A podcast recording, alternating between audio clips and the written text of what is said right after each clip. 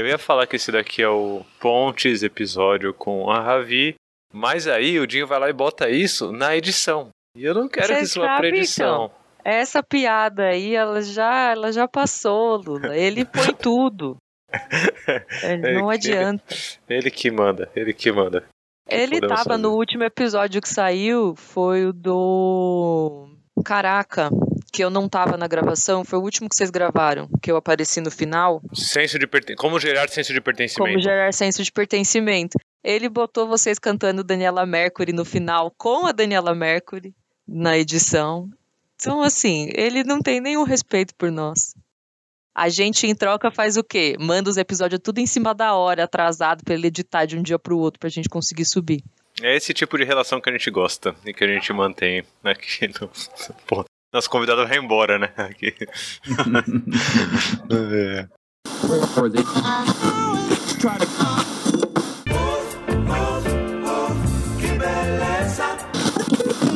Leia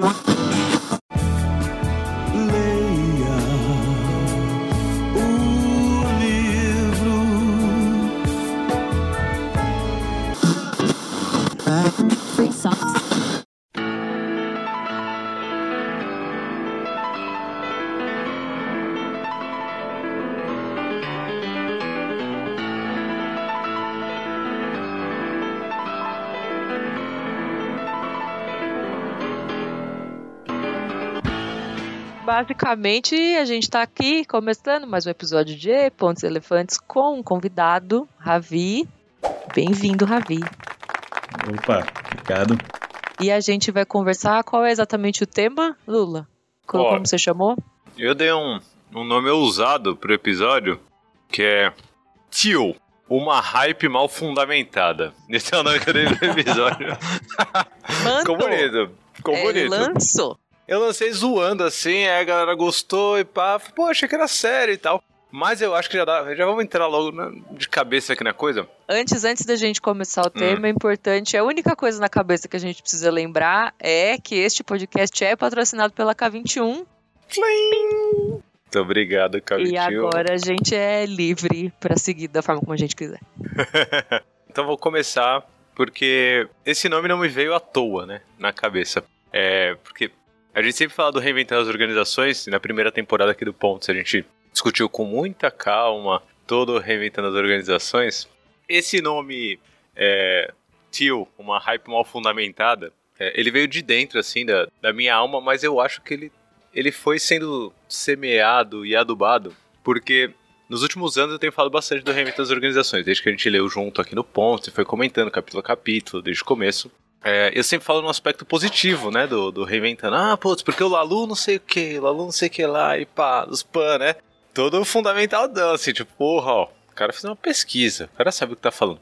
E aí, saiu no blog da Target Hill, né, é, há alguns, algumas semanas, meses já, não sei, tô perdido no tempo, mas saiu no blog da Target Hill um texto do Ravi, que é nosso convidado aqui, ó, que está, viemos tirar, a, passar a limpo essa questão, é, criticando é, alguns aspectos do, do Reinventando as Organizações, né, alguns aspectos bem interessantes, e, e é interessante porque a empresa chama Target Hill, né, tá no blog da Target Hill, e eles estão fazendo uma crítica pro Reinventando as Organizações, esse rolê de tio e pá dos pan, então já é muito legal assim, né, de conviver com as contradições, né? E, e o texto eu achei muito, muito bom, assim. E o texto é muito bem fundamentado, né? Muitas referências, assim. E aí eu resolvi botar o nome desse episódio contrário. Se o texto é muito bem fundamentado e tá criticando o Frederico Lalo, isso significa que é mal fundamentado o Lalo. Brincadeira. É, não é isso. O, Ravi não parte pra, pra agressão não do Lalu. Mas eu acho que é uma, é uma boa base pra gente trocar ideia hoje, porque a gente passou uma temporada inteira é, falando sobre reinventando as organizações. Então nada mais justo do que a gente pegar um episódio aqui pra fazer uma crítica ao reinventando as organizações. Eu vou deixar o Ravi abrir com o ponto central, assim, Ravi. é, que críticas que passam desapercebidas pelos nossos olhares e que deveriam ser trazidas à tona sobre o reinventando as organizações? Bora começar esse papo. Beleza, meu caro. É, Bom, primeiro, obrigado pelo convite. Eu achei super legal a gente poder continuar a, a conversa que a gente começou no, no meetup da Target aqui. É, E, e, bom, eu, eu vou, vou trazer os meus bullet points, é, inclusive do, do próprio artigo. E aí eu acho que a gente pode, a partir daí, falar sobre algumas coisas que, que emergem, né? Em função disso.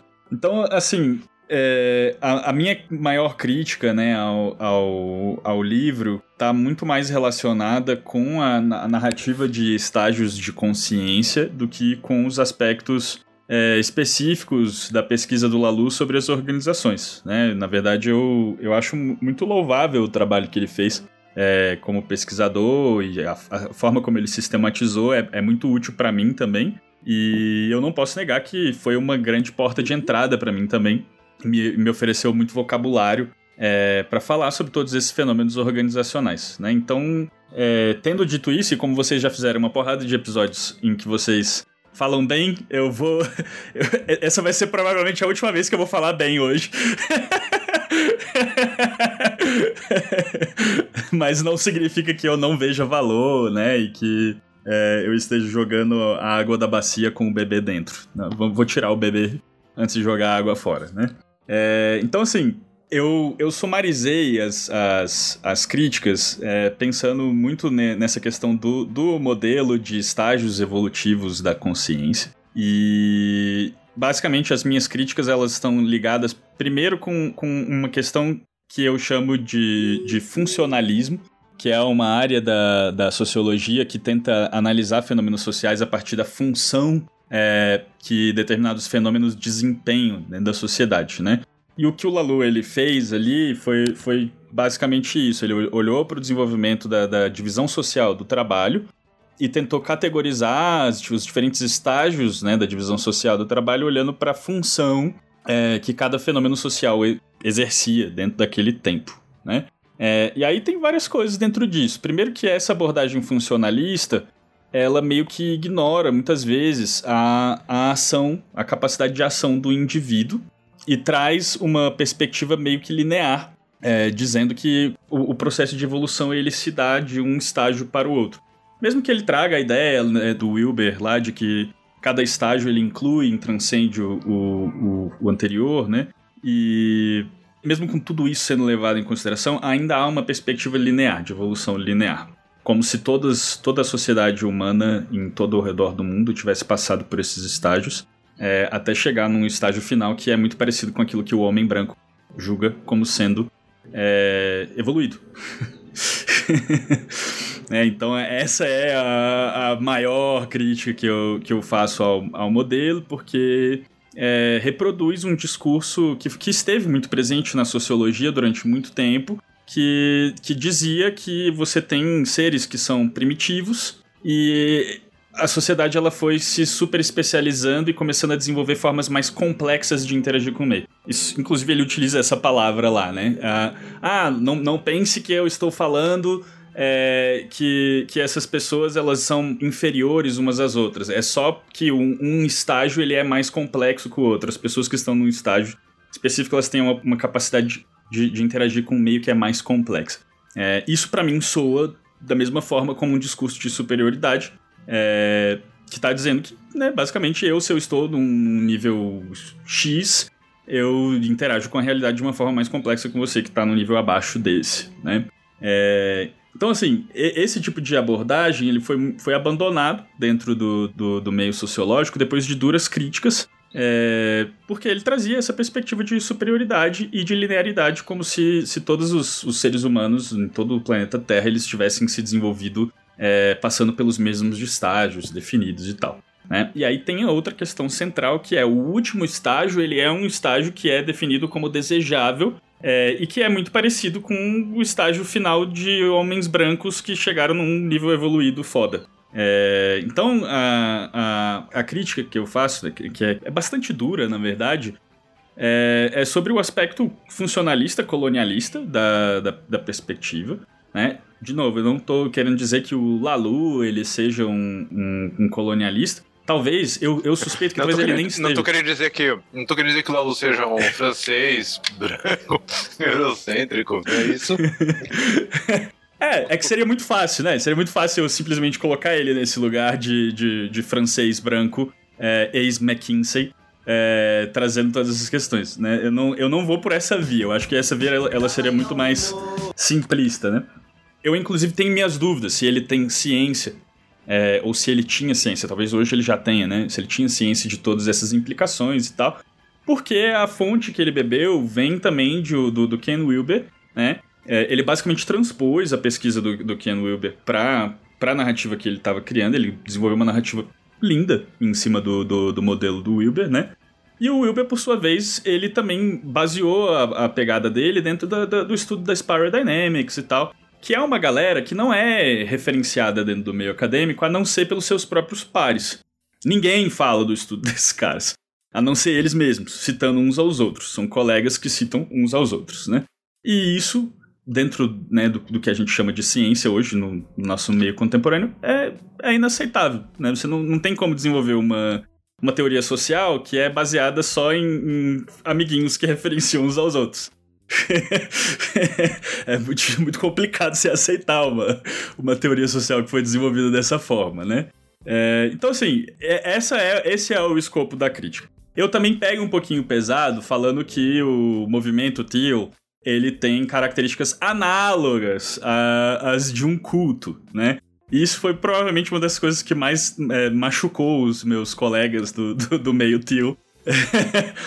é, e eu, eu, assim, eu quero frisar o análogo. Eu não acho que o, que, que o movimento Teal seja um culto ainda, mas acho que tem boas condições para se tornar algo muito parecido com isso, né? E aí, é, essa é a lenha que eu jogo na fogueira pra gente começar a bater esse papo. É isso aí, vamos lá.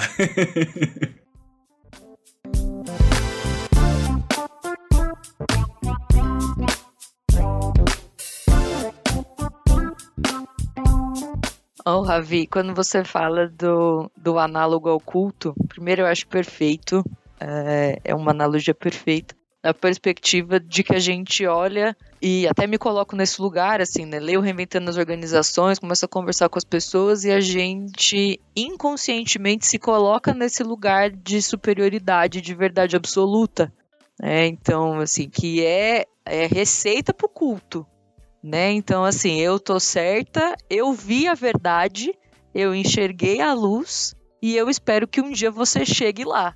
É essa sensação que fica depois que a gente leu Reventando. Muito simplista, assim, né? Acho que esse é o sentimento primitivo que vem.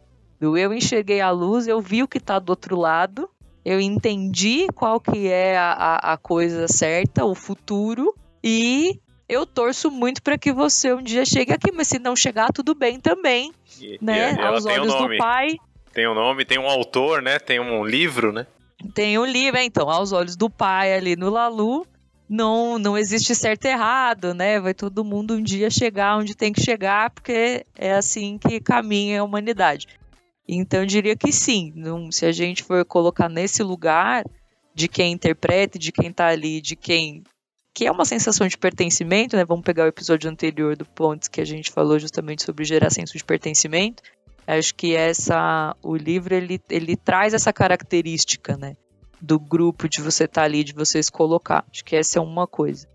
A outra coisa que eu ia falar é muito a ver também com esse viés do Lalu, né, que a gente não pode ignorar dele ser um homem branco francês que veio de um trabalhou com uma série de coisas e não colocar isso sobre uma coisa ruim, né, que isso é ruim, não é.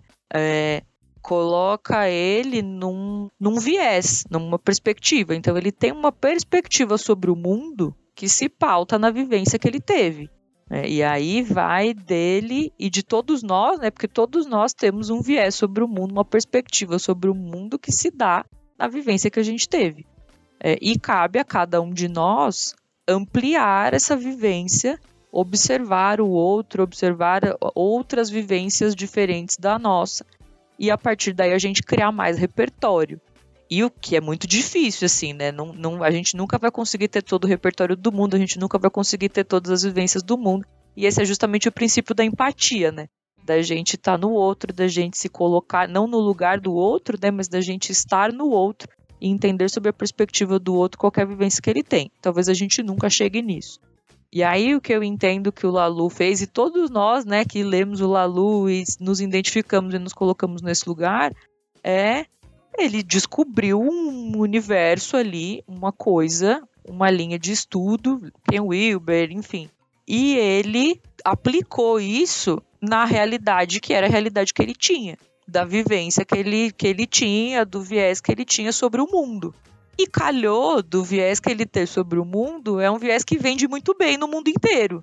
Né, que, que, tá, que tá todo mundo muito ligado ali, né? Assim, não calha isso, que o viés que ele tem é o viés hegemônico no mundo ocidental. E aí ele escreveu um livro sobre isso que poderia não ter vendido nada, que poderia ter sido só mais um cara de uma outra teoria qualquer sobre o mundo dos negócios, mas explodiu.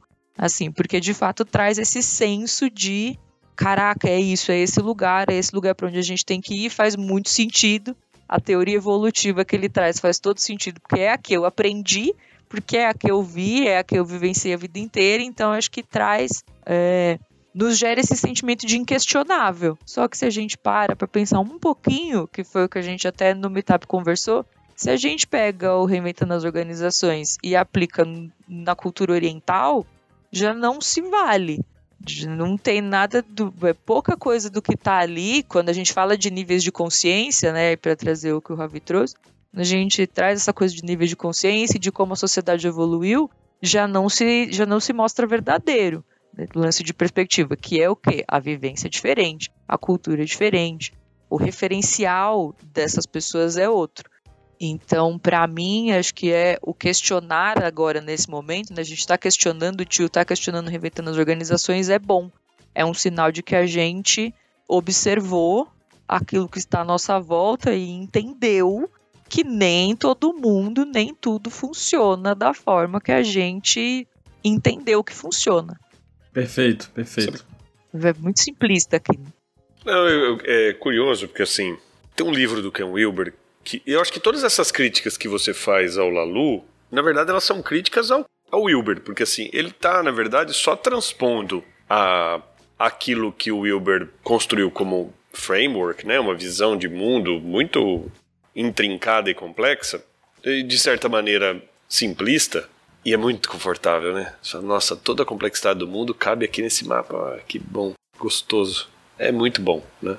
E acho que isso é tentador realmente, né? Imagina eu conseguir entender toda a complexidade do mundo num framework, é incrível.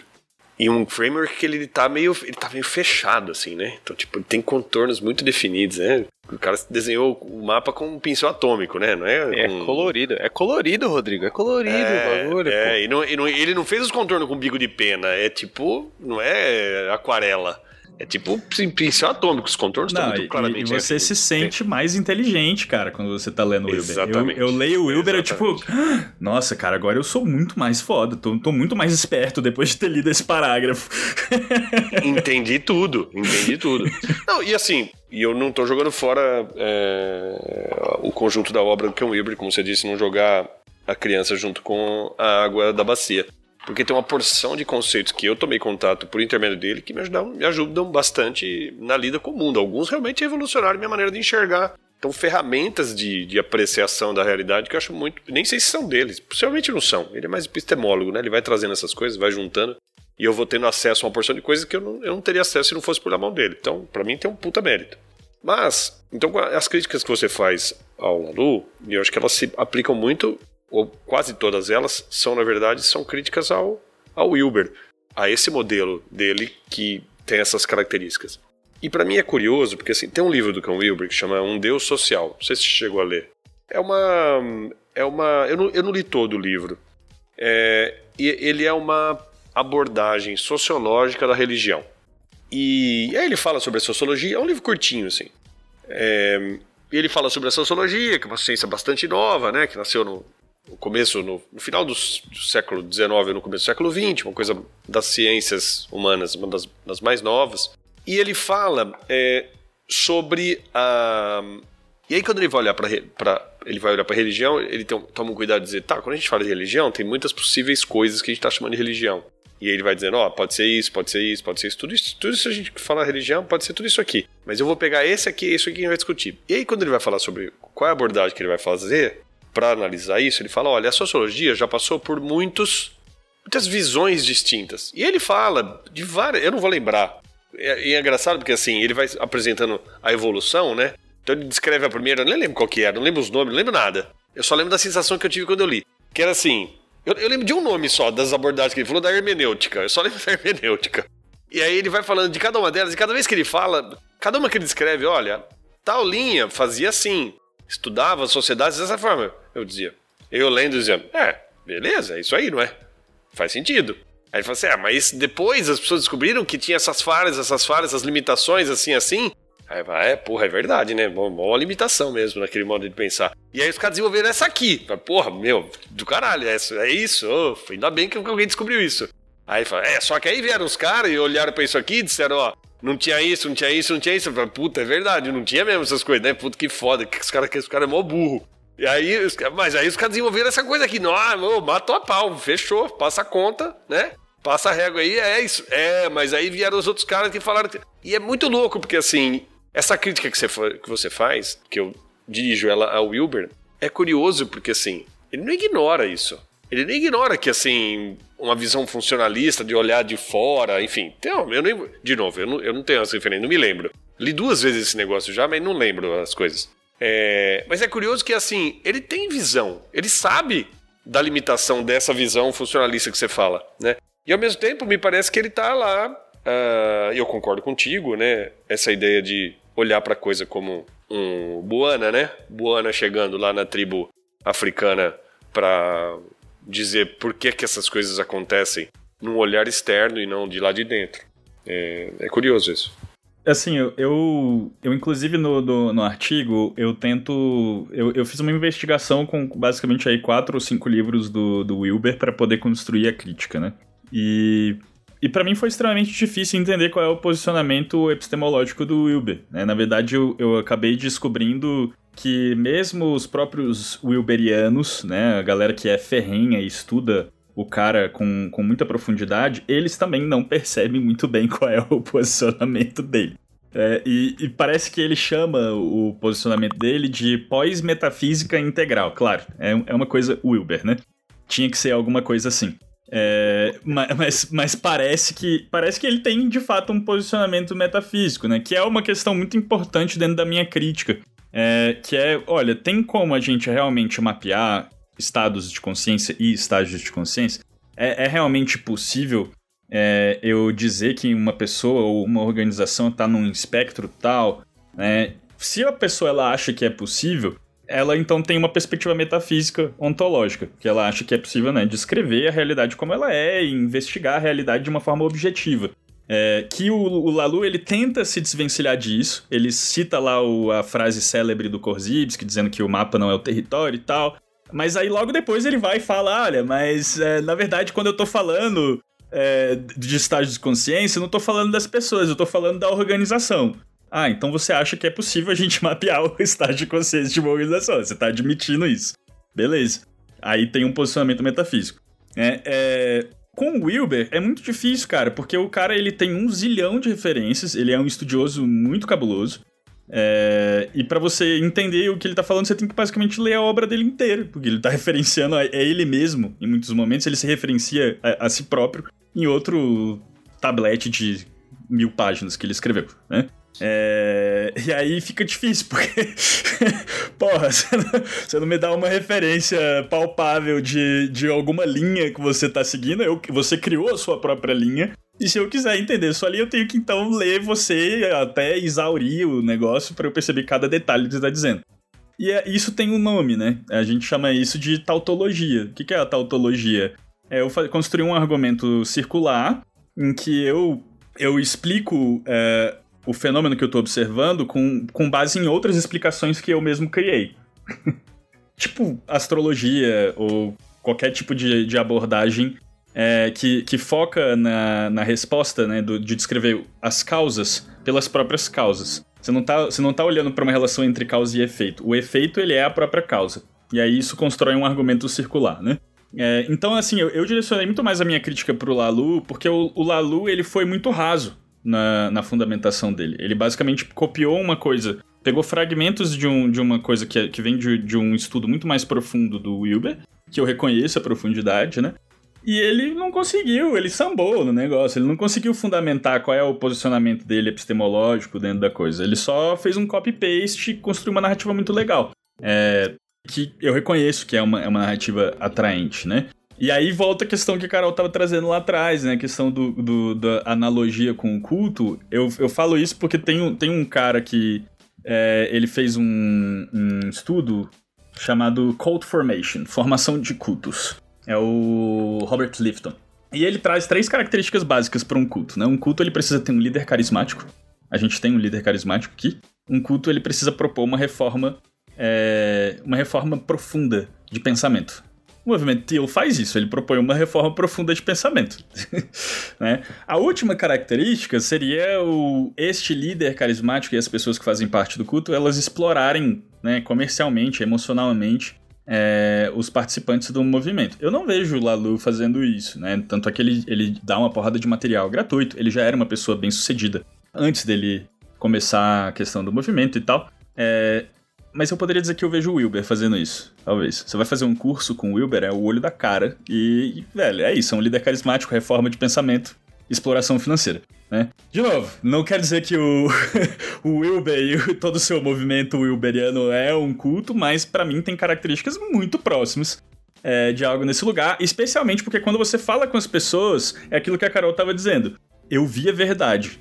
Né? Eu consigo ver algo que você não vê. Ah, é porque você não tá preparado ainda, você não tá ainda no nível de consciência que te permite ver isso dessa forma. É que eu estou vendo as coisas de uma forma mais complexa.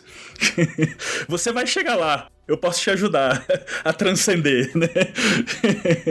É, então, assim, só para enquadrar, né, eu não direcionei tanto a minha crítica pro Wilber, embora eu, eu, eu tenha ciência de que né, o Lalu ele fez uma transposição, é, porque eu não tenho profundidade né? Eu não falo a, a língua do Wilber. Eu, eu entendo que não adianta eu ler cinco livros do cara para eu poder falar sobre a obra dele. Eu admito isso, inclusive, no, no próprio artigo, né? Não, não tem como falar com propriedade do posicionamento desse cara, porque mesmo os próprios Wilberianos não entendem direito qual é o posicionamento dele. E eu coloquei lá algumas referências. Tipo, a galera perdida, falando, velho, não sei, não sei o que, o cara é metafísico, ele é epistemólogo, não, não tô entendendo, velho.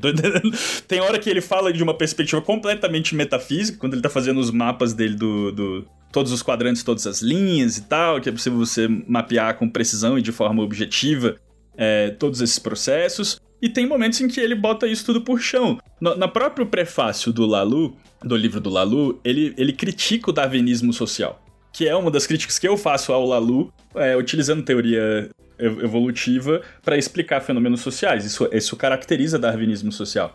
Mas o cara tá criticando isso no prefácio, o próprio Wilber tá criticando isso. Então, assim, é, é, é tudo muito contraditório, muito estranho. E é, eu acho que é justamente essa a, a discussão, né? Tipo, o, o que, que a gente faz com essa bagunça e como é que a gente se posiciona?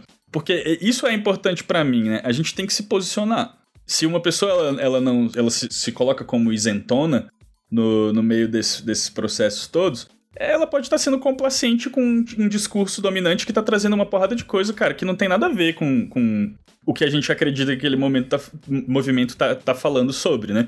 Eu, eu nunca ia imaginar que um movimento que fala sobre integralidade, autogestão e tal, uh, tem premissas colonialistas e eugênicas, né? Então é, é daí que vem a, a, a necessidade do posicionamento, mas eu reconheço, velho, que eu não tenho profundidade para criticar o trabalho do, do Wilber. E eu acho que ele fez o trabalho dele complicado justamente para ninguém ter propriedade para criticar ele, de fato. é tipo, cara, se você quiser falar, você vai ter que estudar e virar especialista em mim. É, eu não tenho tempo para virar especialista no Wilber.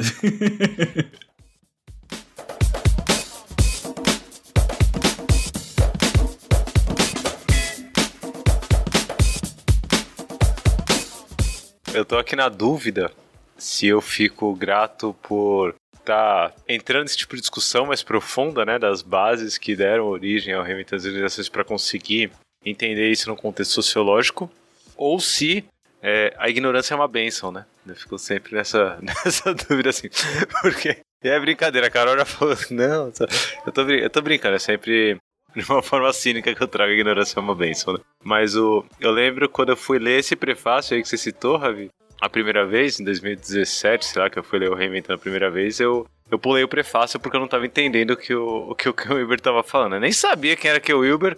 Eu falei, puta, tô entendendo nada, acho que eu vou pular o prefácio e vou direto pro começo do livro. E aí, quando eu entrei no Lalu, eu comecei a entender, né? Um pouco melhor o que ele tava querendo dizer, assim. Acho que o Lalu aterriza mais no contexto o qual a gente estuda, né? Que são as organizações em si, né? Assim, empresas. O, o Ken Wilber, acho que ele se propõe aí para um outro, um outro canto, assim, do qual o Lalu pegou um pouquinho.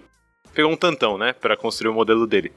É, mas aí, lembrando disso, eu lembrei também que é, o Ken Wilber voltou para minha roda de assuntos, né?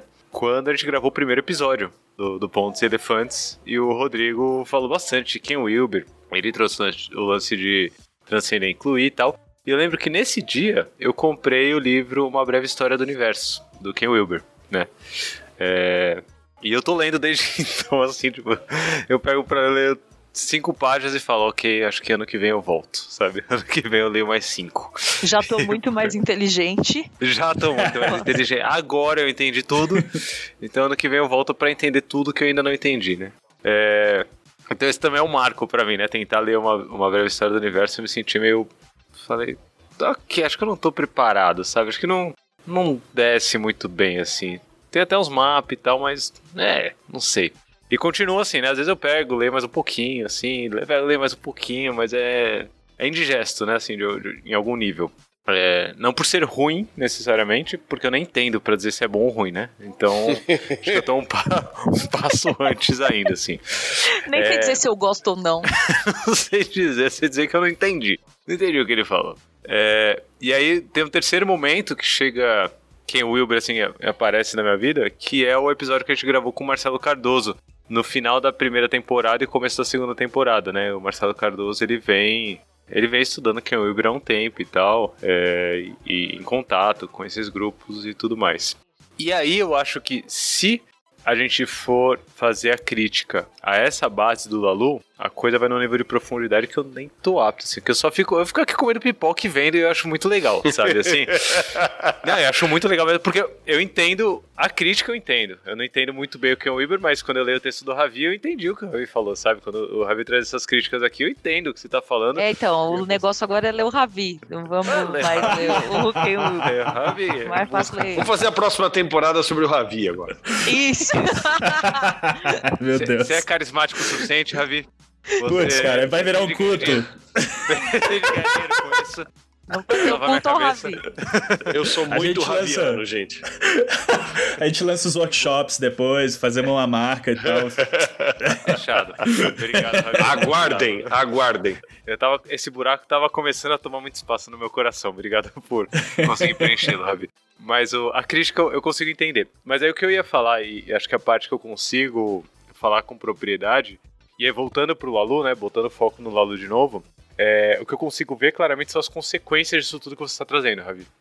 Principalmente, e acho que no meetup da, da Target a gente discutiu isso um tanto, principalmente essa questão da linearidade, que a ideia do mapa que o Federico Lalu traz pra gente, né? Com o, o vermelho, amarelo ali, sei lá, é, impulsivo vermelho, amarelo, âmbar, sei lá, é o mapa dele ali. E eu tô começando a ver com essa hype, com esse mainstream, é, tomando um pouco de forma. Acho que ainda não é um mainstream, tá? Acho que não é uma hype, assim. Tipo, pouquíssima gente que a gente fala de, de, de reinventando já conhece e tal. Eu, eu acho que é muito a nossa bolinha ainda, né? Mas é notável, é perceptível é, a, a galera tentando aplicar de uma forma linear, né? Esse tipo de coisa. E aí. Eu não sei se. A gente, a gente tem até um episódio sobre isso, né? Que é teste do BuzzFeed. E, e arco-íris do, arco do Lalu. O arco-íris do Lalu, muito bom. Teste do BuzzFeed e o arco-íris do Lalu. Vai estar nas referências em bit.ly barra podcast, junto com todas as outras referências já citadas aqui até agora. É, mas essas consequências são, começam a ser visíveis, é, cada vez mais visíveis. Então, é, desde modelos de assessment que se propõem a beber dessa fonte, e não estou criticando porque eu não conheço, tá? Se você participa ou faz qualquer modelo de assessment desse, Acho que isso entra só como um risco, né? Assim como um risco de qualquer assessment. É, mas até pessoas discutindo nesse nível. E acho que talvez todos nós já incorremos nisso quando começamos a estudar a coisa do Lalu, que é tipo, ah, Eu sou verde, hein? E você? Ah, sou amarelo, beleza. Boa sorte na sua jornada até o verde. É, ah, ó, aquele ali, ó, já é ó. Da, ó, tá vendo só?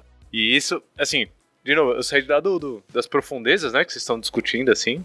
Tipo, da onde vem o próprio Ken Wilber. E tô indo aqui pro, pro cume, né, assim, pra, pra parte mais visível do iceberg, pro topo do iceberg, que é o que a gente tá vendo de disfunção.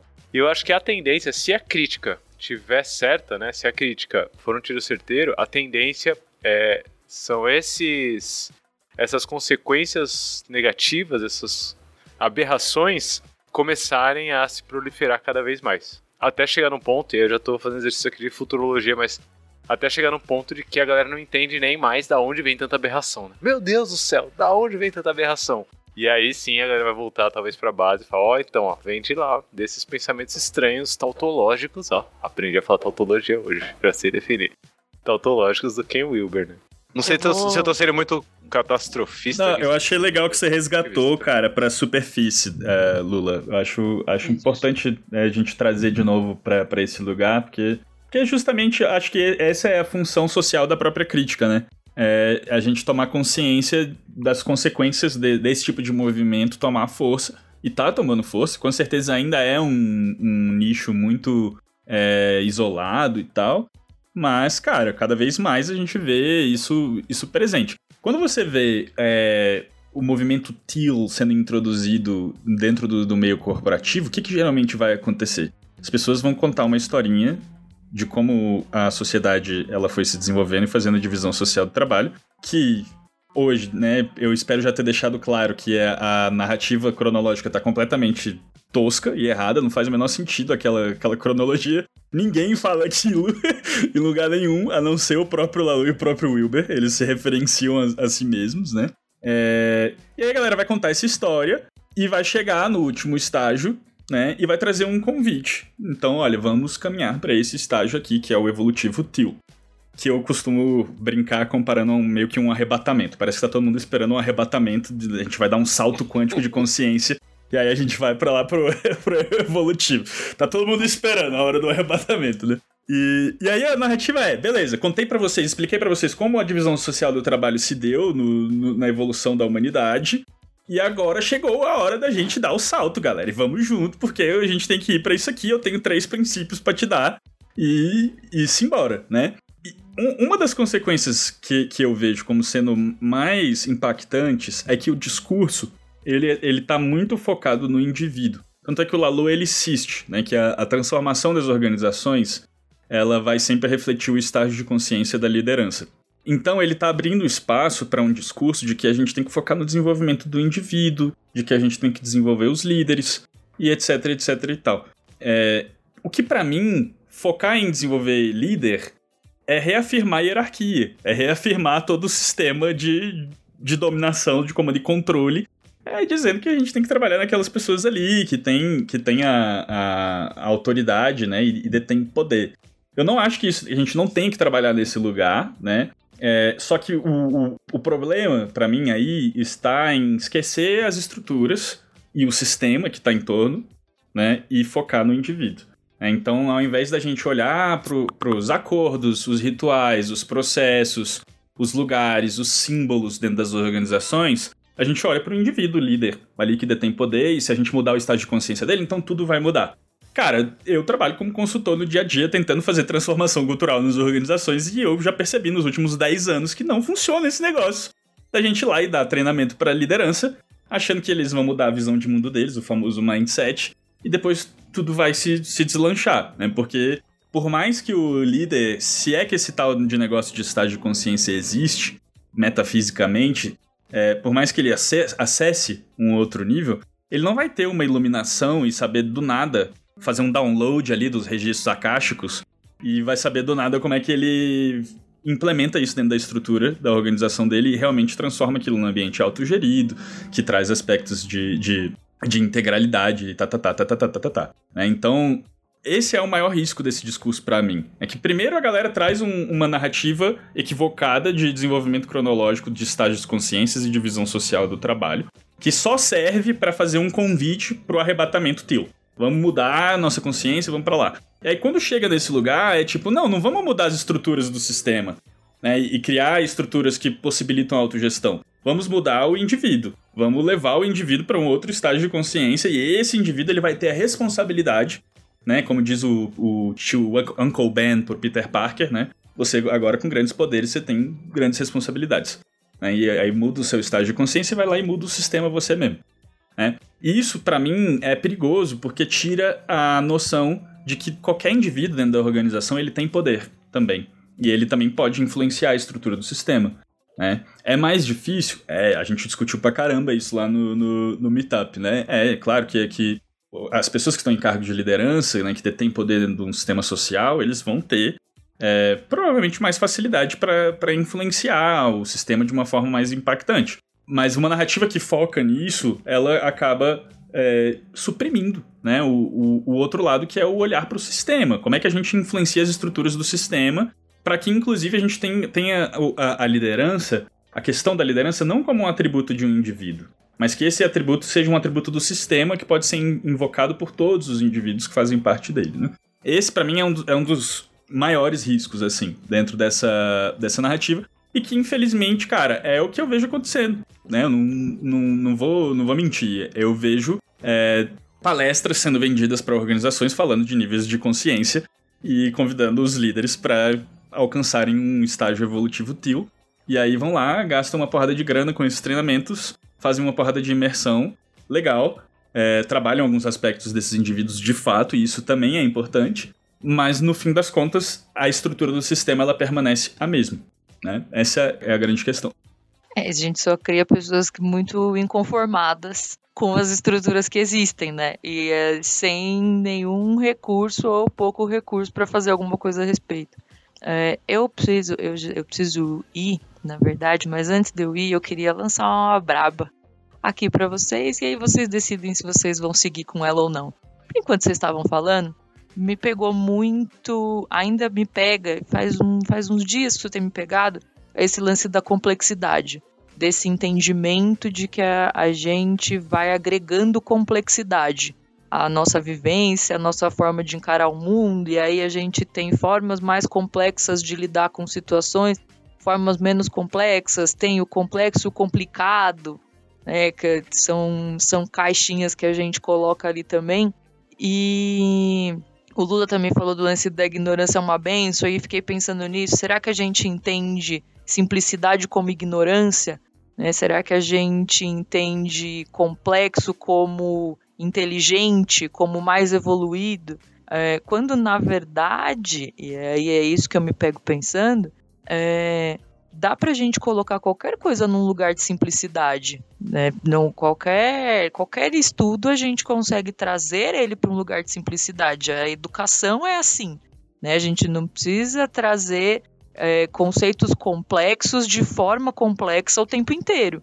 A gente pode trazer conceitos complexos de forma simples. Vai trazer um recorte ali do, do que é aquilo e do que é aquela filosofia? Vai, mas tudo é recorte. E aí a gente entendeu a aplicabilidade desse recorte em todos os lugares. Eu tô falando porque no Agile Coach Camp, o Rodrigo tava lá, não sei se ele chegou a pegar isso. Eu no Agile Coach Camp inteiro falei, gente, no final é tudo PDCA. No final é tudo a gente planejar, aprender, olhar e modificar. Não tem nada PDCA. É o pleno, doing. No final é tudo isso. Se a gente for parar para pensar, tudo que a gente faz aqui, todo, tudo isso que vocês trazem, a retrospectiva, não sei o que, o método, a estrutura, blá blá blá. No final, o que a gente está falando é que a gente tem ciclo curto de aprendizado, a gente olha porque a gente faz, a gente aprende com isso. Que é um lugar de simplicidade. Só que a simplicidade, ela não é sexy. Né? Ela não tem, esse, não tem um nome bonito. Ela não tem uma coisa que eu posso vender. Ela não tem, ela não leva é, eu não sei qual é a palavra que eu quero trazer aqui, mas é nesse lance de não ser sexy mesmo, assim, de não ser atraente. É muito mais legal eu pegar várias teorias e coisas muito profundas com palavras muito difíceis e dizer que isso é o futuro. Quando, na verdade, a gente tá quase que tudo consegue chegar nesse lugar do simples. Enfim, era isso que eu queria dizer. E o lance do referenciar a si mesmo, também o quanto a gente, aí falando do trabalho, né, da lógica do trabalho, a gente, a ciência, assim, né, estudando isso, enfim, tô, tô querendo pavonear uma coisa que eu não vou conseguir. Mas o quanto a gente também não referencia a nós mesmos. Né? O, quanto a gente não, para construir as narrativas que a gente constrói ou para criar a visão de mundo que a gente cria, a gente também não acaba olhando para as referências que vêm dos mesmos lugares. Por mais que a gente leia vários autores e por mais que a gente leia várias teorias, talvez todos esses autores e todas essas teorias, ou boa parte deles, estão partindo do mesmo referencial. E aí vai adiantar muito pouco. Né? O quanto a gente está conseguindo, de fato, é, entrar nesse lugar do quais são os diferentes referenciais que a gente tem a respeito desse mesmo assunto. O que outras culturas, o que outras pessoas em outras situações estão construindo em cima desse assunto que a gente está trabalhando aqui. E acho que aí sim a gente vai conseguir ter essa verdadeira complexidade, né? Trazer esse, esse lugar. Mas, de novo, estou lançando a braba aqui, eu pensei nisso. Enquanto vocês estavam falando, pode ser que eu mude de ideia até o fim do dia. Valeu, Carol. Mas aí queria saber o que, vocês acham. Tô falando aqui, mas a minha pergunta para vocês é: o que, que vocês tiram disso que eu tô dizendo?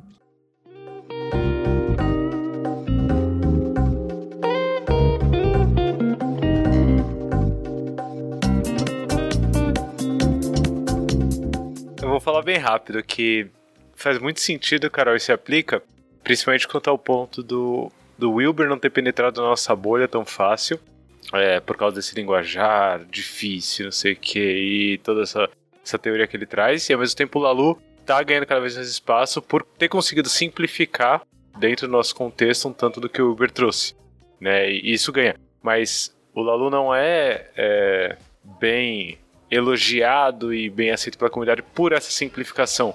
Ele é bem elogiado e bem aceito porque ele traz uma proposta para lidar com a complexidade crescente do mundo. Então, ainda assim, é um, uma ode à complexidade, de novo, né? E não a simplicidade, que é o mérito dele no final, assim, é, em algum nível, né? Não, em resposta a isso que você falou de CPDCA, né? É que acho que assim, faz sentido a gente dar nome diferente para coisas que são distintas, ou não, né? É, quando eu estou chamando de PDCA eu começo e eu tenho um entendimento a respeito disso e eu começo a enxergar é, complexidade por trás disso, né? Porque, é porque a dureza é que tipo eu, eu crio um conceito e esse conceito ele resume uma porção de coisas. Ele pode ser simples e facilmente compreensível, como um ciclo PDCA é, né? E ele é muito útil. E eu concordo contigo, muita coisa eu olho e falo, nossa, isso aqui é PDCA, mas enfim, né, como ninguém está chamando de PDCA, talvez não seja. Ao mesmo tempo, é, quando eu começo a enxergar minúcias e, e, e, me aprofundar dentro daquilo, se eu continuar chamando de PDCA, talvez eu não renove. É, talvez eu. Na cabeça da pessoa, quando eu falo PDCA, eu tô. A gente estava falando de uma determinada coisa que era meio 2D. Quando a gente começa a fazer aquilo de 3D, se a gente continuar chamando do mesmo nome, talvez a gente não consiga gerar o um olhar curioso para poder entender, porque eu já conheço aquilo. Esse é o problema da linguagem, né? O problema da linguagem é, é esse, que assim, eu crio um conceito a respeito de uma coisa e agora eu não lido mais com a realidade, eu lido, eu lido com, com o conceito que eu criei a respeito daquilo. E a realidade pode ser atualizada por trás daquilo, porque a gente entendeu melhor, viu uns detalhinhos, e com, nossa, percebeu que uma coisa tá. E se eu continuar chamando a mesma coisa, eu não vou acessar aquilo lá. Eu vou só ficar ali na superfície. E é uma vantagem e uma desvantagem da linguagem. Não tá certo nem errado. É, eu queria levantar um outro ponto aqui. Porque na nossa conversa que a gente teve lá da outra vez, e eu acho que foi, tem sido muito útil fazer esse olhar crítico a respeito dessas questões todas que têm implicações e tudo mais, né? Um, e ao mesmo tempo me fica uma coisa assim, tá? Esse olhar crítico é muito bom para me ajudar a peneirar um conjunto de coisas nas quais eu vejo valor. Então é como se eu tivesse uma peneirona cheia de coisa aqui que eu vejo uma porção de pedra preciosa, uma coisa. Né, né, né. E tem umas coisas que estavam no meio que eu achava que tinha valor, mas, putz, agora chegou alguém que é especialista, botou aquele oclinho assim no olho e falou: Não, mas, puta, mas aquilo ali é tranqueira, aquilo ali é esterco, aquilo ali não sei o que lá. Né? E aí eu sinto vontade de, de, de peneirar isso para dizer: tá bom, o que é disso aqui vale a pena a gente né, utilizar e para quê? Por que, que eu tô dizendo isso? Porque assim, quando eu olho para três, os três pilares do que o Lalu traz, quando ele fala de Tem, integralidade... tem um nome pra isso, hein, ó. Rodrigo Bastos me ensinou, é, a, é o tri, trinômio? É trinômio? É tri- Trinômio? O É o trinômio, trinômio. inte- integralidade, autogestão e propósito evolutivo? Eu acho que é. Se eu estiver usando a palavra certa, tá- faz sentido. Usa aí, trinômio. Se não for, agora é. O trinômio. Quando eu olho para esse trinômio, ele me parece ser algo valioso e, mais do que isso, desejável para o momento que a gente está hoje. Né? Se eu consigo incluir a pessoa dentro dos processos, né, que ela possa trazer aspectos de si, como emoções e tudo mais, que hoje não são considerados, puta, eu acho ótimo. E tem pesquisa aí falando que é, quando isso acontece, a eficiência de uma equipe melhora. É, quando a gente pensa em autogestão, puxa, legal. Acho que a gente está endereçando uma parte daquilo que o Ravi falou de. ehm, eu vou usar uma palavra que talvez não seja melhor, mas enfim, de democratizar e distribuir poder, vamos dizer assim. Que a gente tira esse. Né? Então, quando você falou, né, é, Ravi, a gente está lá olhando só para a liderança, eu acho que num aspecto da gente falar que a gente tem que olhar pro, pro estado de estágio de consciência da liderança, a gente está desconsiderando o estágio de consciência das outras pessoas. Concordo contigo. Ao mesmo tempo, a proposta que vem de futuro, de caminho, é algo que endereça isso. Que, tipo, quando a gente está olhando para a autogestão, de certa maneira a gente está distribuindo poder, né? A gente está colocando mais poder na mão das pessoas. Isso também parece ser desejável. Não sei se é o único caminho, não sei se é autogestão, mas enfim. Tem um direcionamento aí que parece ter valor e de- me parece desejável nesse momento. Quando a gente olha para a história de propósito evolutivo, da gente enxergar para além dos propósitos da própria empresa e fazer um olhar que, que desafia esse propósito que é hoje muito focado em lucro, um pouquinho dando conta do que o pessoal tá torrando no meu saco aqui para que eu cuide, tipo proteção ambiental e outras coisas, me parece desejável também. É, então, essas três coisas que o Lalu traz me parecem ter um valor intrínseco importante. E eu fico pensando que não é porque a gente está colocando isso como sendo o ápice da evolução que a gente precisa desconsiderar o valor que isso tem. E isso seria jogar a água da bacia com o bebê, né? É, aí, é, aí é que tá. É, a única questão e a, e a maior parte da crítica está direcionada a é, então pessoas que estão em organizações verdinhas elas não podem fazer isso, né? É, pessoas que estão em, inclusive em uma organização laranja elas elas não podem fazer isso. Né? Tudo bem, eu, eu encaro esse desafio diariamente no meu trabalho, trabalhando com organizações laranjas, da categorização dele, propósito. né? Inclusive, inclusive, eu trabalho com algumas organizações que ele citou lá. quando ele dá exemplos dessas organizações laranjas, né? E eu vejo na prática como é difícil, cara, a gente trazer é, esses aspectos dentro do, do dia a dia de trabalho com, com essas organizações. Eu, eu não acho que o que, o, o que ele tá falando, quando ele traz a noção de que a gente tem que é, trabalhar as lideranças, né, para que seja possível esse tipo de trabalho, eu não acho que isso é dispensável. Eu, eu vejo valor nisso. Né? É, o problema para mim, de novo, tá na questão de colocar isso como uma causa raiz, né? Como só, só vai ser possível é, fazer uma transformação cultural se as pessoas que detêm poder elas estiverem de acordo. É, o Marx, por exemplo, ele traz justamente o oposto, ele inverteu essa noção, porque o Lalu ele tá falando aí da clássica dialética do senhor e do escravo, né? E, e enquanto o, o senhor ele não, não mudar seu, sua visão de mundo, nós sempre continuaremos sendo escravos. E esses escravos eles vão querer virar senhores, que é o que o Paulo Freire vai trazer como quando a educação não é libertária, o sonho do oprimido é ser o opressor, né? Então tá tudo interconectado, né? E o que o Marx vai fazer, ele vai chegar lá e vai falar, olha, em algum momento o proletariado ele vai se rebelar, galera. Não vai ser os senhores, a gente não pode ficar esperando os senhores. A gente tem que dar força e, e estimular essa força operária a tomar é, consciência de classes e perceber que eles é que têm que fazer o trabalho, né? E eu vejo o, o trabalho do Lalu como sendo um convite à revolução social. Eu, de fato, realmente vejo isso. É um convite à revolução social. Né? Só que me parece que a narrativa dele, o discurso dele, foi direcionado para senhores, não para escravos. ele tá falando com líderes, ele tá falando para líderes. Ele tá falando, você, líder, você tem a responsabilidade de dar o salto evolutivo e de tomar ação. Né? Beleza, eu acho que isso é uma frente necessária também. Acho que isso é importante a gente falar sobre isso e vejo o valor no trabalho dele. É, trazendo todos esses esse, esse trinômio né, em, em, ação.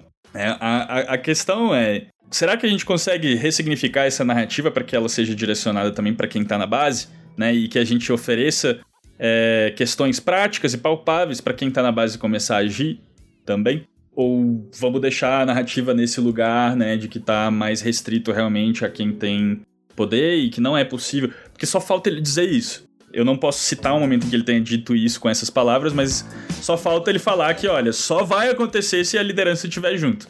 Ele, ele fala exatamente isso. Agora, Ravi, é assim. Vou fazer um contraponto ao que você está dizendo. Opa, peraí, peraí, peraí, peraí, peraí. Peraí, por quê? Por quê? Eu tô sentindo, senhor Rodrigo, de que temos aqui a oportunidade de convidar o Ravi para um outro episódio. Já estouramos nosso, nosso tempo de hoje, já? Já, e a gente tá entrando num, num tema que dá um episódio lindo sobre é, liderança, é, senhores e uma coisa de tipo Sabe? É, é, eu acho que dá um episódio inteiro tranquilamente, porque a gente começou a, a tentar distinguir, acho que essa é a proposta do Ravi. Desde a crítica, isso é o que me encanta na crítica, é a gente começar a distinguir o que é beber e o que é água. Porque no final, isso a gente, a gente começou a detalhar, entendeu? Então já fica o convite aqui, se Ravi, você gostou desse papo, você gostou de vir aqui ao Pontos, já deixa o convite pra gente agendar o próximo, pra gente entrar nesses detalhes, nesses meandros, principalmente né, nessa questão de, de, de liderança e de a gente depender desses senhores feudais para fazer a revolução, isso nunca vai acontecer, né? Do tipo, o status quo ele, ele se reforça. É, e a gente começar a distinguir, pelo menos enxergar, e acho que esse é o ponto da crítica, o que é água e o que é bebê. Porque a gente tá achando que nosso bebê é peixe atualmente, né? A gente olha. A gente olha pro, pro Reinventando até, até agora, pelo menos se bem que a gente já fez bastante crítica, tá? Assim, a gente tenta enxergar, na primeira temporada mesmo. A gente olha pro Reinventando e é difícil da gente distinguir o que tem que ficar na peneira e o que tem que passar pela peneira, né? E acho que a gente entrando nesses detalhes, digo mais, dá uma temporada inteira, tá? Só de crítica ao Reinventando, assim. É, mas já fica o convite aqui pro próximo episódio. Você topa, Rodrigo, também discutir isso no próximo episódio com o Javier? A não ser que ele recuse, né? A Ravi fala, porra nenhuma, pô, puta episódio bosta aqui, uma hora perdida da minha vida, não volto. É esse o caso, Ravi, ou não? Não, não, super top, super top. Adoro conversar com vocês. Muito bom, muito bom. É, então a gente vai encerrando esse. Então já fica aqui, ó, fiquem atentos. Se vocês querem mais episódios como esse, né? Episódios críticos, episódios contraditórios, né? Que com contradições dentro desse podcast entre lá em bit.ly barra podcast. Lá vai ter também os contatos do Ravi, para vocês é, seguirem ele lá, deixarem recados. É, e vai ter as referências desse episódio. A gente citou bastante referências, já tô olhando que as referências estão bem completinhas assim. Não que você vai conseguir ler as obras do Ken Wilber, né? Mas vale a pena tentar, quem sabe. é, e nos vemos no próximo episódio de Pontos. Ravi, muito obrigado por estar aqui, por esse primeiro de muitos episódios, assim, que eu espero que você esteja aqui com a gente, cara. Valeu, galera. Valeu demais. É nóis.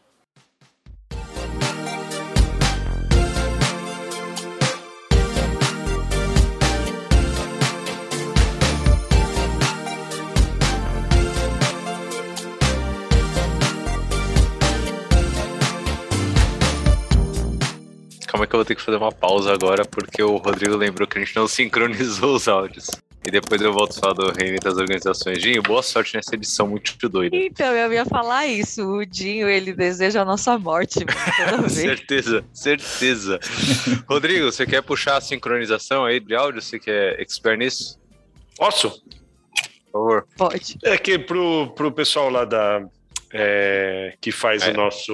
Aerolitos, é, Aerolitos. O Aerolitos, isso, o pessoal que, que edita, a gente quer sempre fazer um ponto de corte onde começa a coisa toda, né? Pra ficar mais fácil para eles. E a gente já fez isso de várias maneiras, mas tornou-se uma tradição aqui, especialmente quando a gente tem um convidado, que a gente canta uma música juntos e a gente sempre deixa para o convidado escolher qual é a música que. De preferência, escolhe uma que a gente conheça também. Então a gente canta todo mundo juntos. E aí o Dinho sabe que a gente E muitas vezes ele coloca essa, essa, essa gravação da nossa. não, todas as vezes. Toda- Todas as vezes. Assim você constrange o Ravi, era pra dizer, pode ser que. Aí ele vai dizer, ah, imagina, não vai fazer isso com a gente. Às vezes, dependendo de como o dinho tiver, ele põe. Por favor, Ravi, pode puxar uma música aí, a gente já te acompanha e a gente marca o começo. Putz, vocês me pegaram, velho. Uma música. É, a ideia é essa. Putz, deixa eu pensar. Eu É essa aí mesmo, ruim. essa, essa, essa que você pensou agora que passou pela cabeça. A essa, essa aí é a melhor. Essa é, É, a mas melhor. é que é, a que passou pela minha cabeça é, um- é uma paródia. Funciona, funciona. Então, Melhor. Ai, meu Deus. É Vamos uma, lá. É, é- é uma paródia que é, que é o seguinte: é- ela, ela fala do, do Dallagnol e do Moro. Vocês já ouviram essa? Não, não, Não. É, Ouviremos, aprenderemos e cantaremos agora. Exatamente. Tá, então vamos pegar só o refrão dela e a gente canta. Então eu, eu vou partilhar pra vocês, vai, vai ser engraçado. A- acho que a pessoa que vai fazer a edição ele vai, vai gostar. Gosto, eu pior é que o partilhar Dico o- vai gostar mesmo. O pior é que ele vai, é, então. Vamos pegar o refrão aqui, então a gente canta. Deixa eu abrir. Lembrando que, lembrando que é sem conotação política, só pra sincronizar o áudio, é técnico, né? Isso, é Claro, puramente. claro. Um é tornozelo, o outro é. Um é minhoquinha, o outro é. Pode ser só isso, ó. Pronto, pronto, gostei. Eu amei, eu amei, amei. Então, Vamos lá. Dallagnol e Moro, Moro e Moro e Dallagnol. Ô, pô, eu botei a música pra ele. Fudeu tudo. É que eu vou Vamos lá, vamos lá, vamos lá. Um, dois, três e. Dallagnol e Moro, Moro e Dallagnol. Dallagnol. Um é tornozelo, outro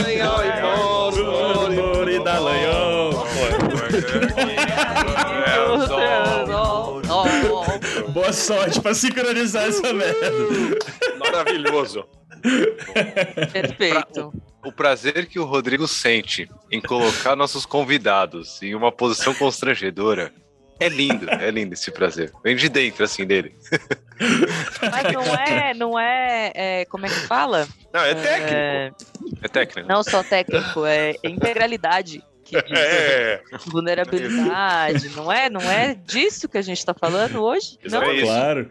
E a, Inclusive, esco- é- e a escolha de cada um, de cada convidado, da escolha da música, diz muito a respeito de si mesmo, né? Enfim, é uma forma de a gente conhecer melhor os seus convidados. eu, eu achei, eu achei muito boa essa, achei muito, muito boa. Das melhores, eu É diria. Das melhores. melhores. Eu acho que tá no melhores. hall da fama aí, É, junto é. com a do Gaúcho lá também. que fez a-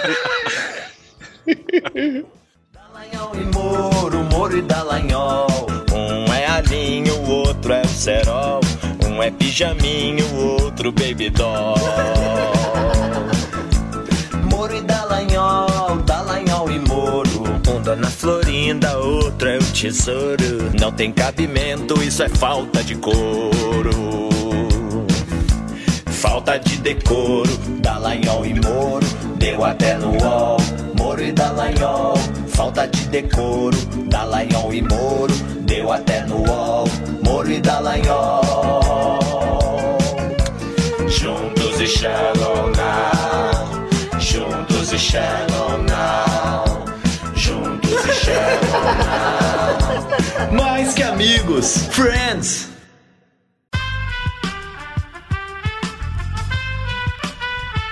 Esse podcast foi editado por Aerolitos Edição Inteligente.